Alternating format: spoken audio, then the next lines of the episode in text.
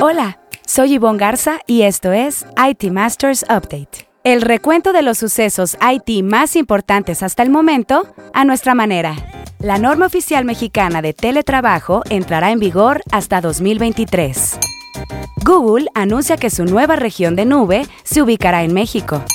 Afecta a Axtel la crisis de semiconductores y baja de ingresos de cliente. ATT México reporta resultados financieros positivos. En así lo dijo el coordinador de Estrategia Digital Nacional, Emiliano Calderón. Y el IT Masters Insight de la semana es de Guillermo Garrido, CIO del Tecnológico de Monterrey. La norma oficial mexicana sobre el trabajo remoto que determinará el porcentaje de apoyo que aportarán a sus empleados las empresas para gastos de Internet y luz entrará en vigor hasta 2023. De acuerdo con el director de Trabajo digno de la Secretaría del Trabajo, Omar Nasif, existen aún varias etapas entre la consulta pública y su publicación en el Diario Oficial de la Federación que deben cumplirse. Pero antes de entrar en materia, revisemos otros temas candentes en el dossier. Google hizo oficial lo que en este espacio ya le habíamos adelantado hace unos meses. Se ubicará en México una nueva región de nube, que será la tercera de la compañía en América Latina y la número 35 a nivel global. El anuncio se hizo en una conferencia a la que asistió el coordinador de Estrategia Digital Nacional, Emiliano Calderón, y el subsecretario de Hacienda y Crédito Público, Gabriel Llorio. El presidente de Google Cloud para América Latina, Eduardo López, reveló la noticia pero no especificó ni su ubicación ni el monto de la inversión.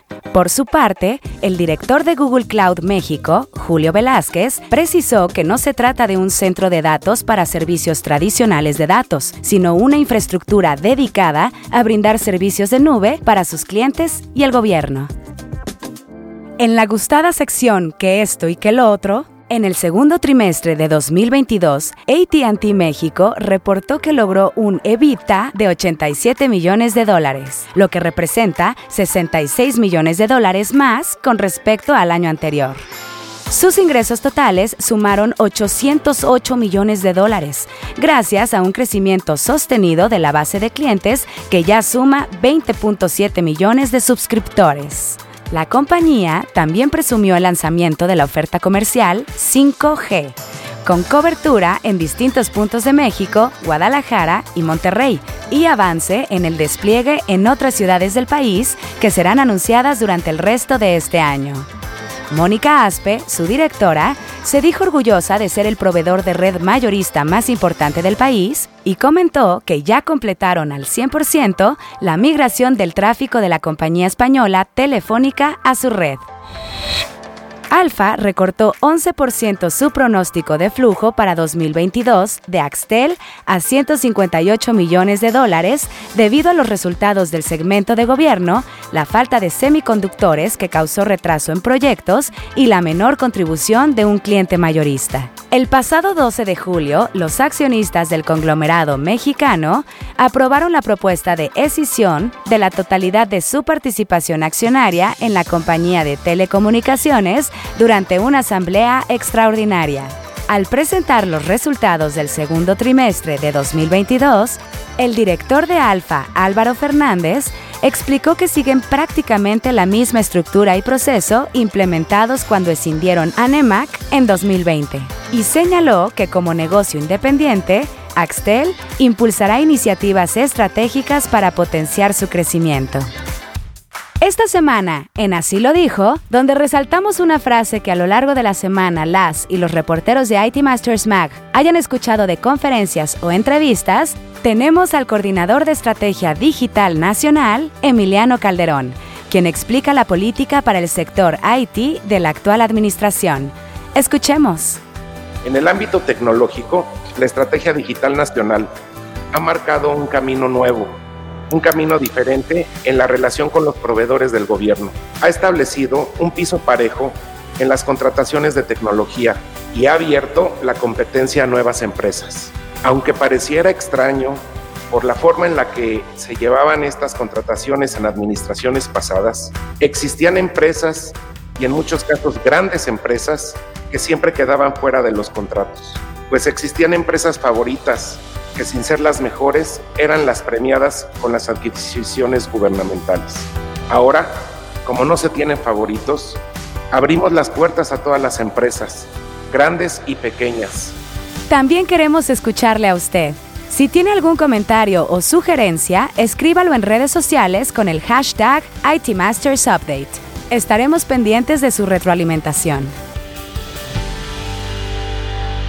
Ahora sí, el tema candente de la semana. El proyecto de la norma oficial mexicana 037 sobre el trabajo remoto se publicó el pasado 15 de julio y ahora entrará en un periodo de 60 días de consulta pública en la Comisión Nacional de Mejora Regulatoria, mejor conocida como CONAMER. Una vez que se respondan todos los comentarios y se publique en el diario oficial, quizás a mediados de septiembre próximo, se otorgará un periodo de 180 días para su entrada en vigor y será a partir de ese momento que los inspectores de la Secretaría del Trabajo podrán realizar visitas a las empresas para verificar su cumplimiento. La nueva norma establece medidas que deberán acatarse cuando los empleados desempeñen al menos 40% de su jornada laboral semanal vía remota. Los patrones deberán presentar documentación y evidencia de las condiciones bajo las cuales labora su personal fuera de la oficina. No está contemplado ni hay facultades para entrar al domicilio de los trabajadores, pero sí hacer llamadas de verificación de condiciones. Es momento de prepararse. Para el IT Masters Insight de la semana, en la que un líder IT nos comparte una recomendación de algún reporte, libro, reflexión o estrategia, es el turno de Guillermo Garrido, CIO del TEC de Monterrey. Bienvenido, Guillermo. Danos el IT Masters Insight de la semana. Estamos constantemente inmersos en procesos de cambio. Si no es así, creo que no estamos haciendo nuestro trabajo. Estos procesos de cambio se han acelerado durante la última década con el papel preponderante de la tecnología como uno de sus habilitadores, lo que todos entendemos como transformación digital. La pandemia supuso el catalizador que nos hizo ver que en mayor o menor medida la transformación digital debe estar presente en todos los sectores y para cualquier organización independientemente de su tamaño. Quiero compartirles algunos de los aprendizajes que hemos tenido en el TEC en nuestro proceso de transformación. Es un deporte de equipo. Sin el apoyo y participación activa del resto de la organización es imposible llevarlo a cabo. 2.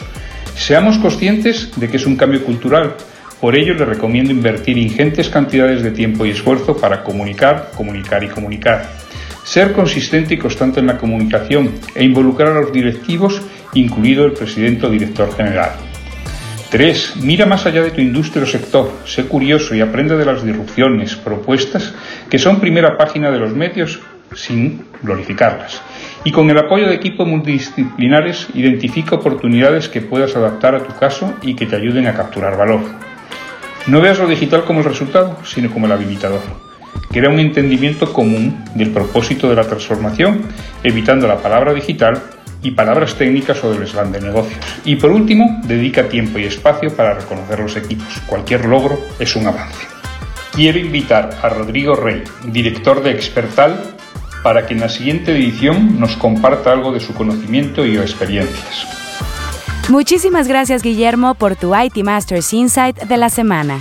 Buscaremos a tu nominado para el próximo episodio. Si quiere leer más sobre lo que aquí le contamos o novedades del mundo IT, visite nuestro sitio web itmastermag.com o síganos en redes sociales como NetMedia.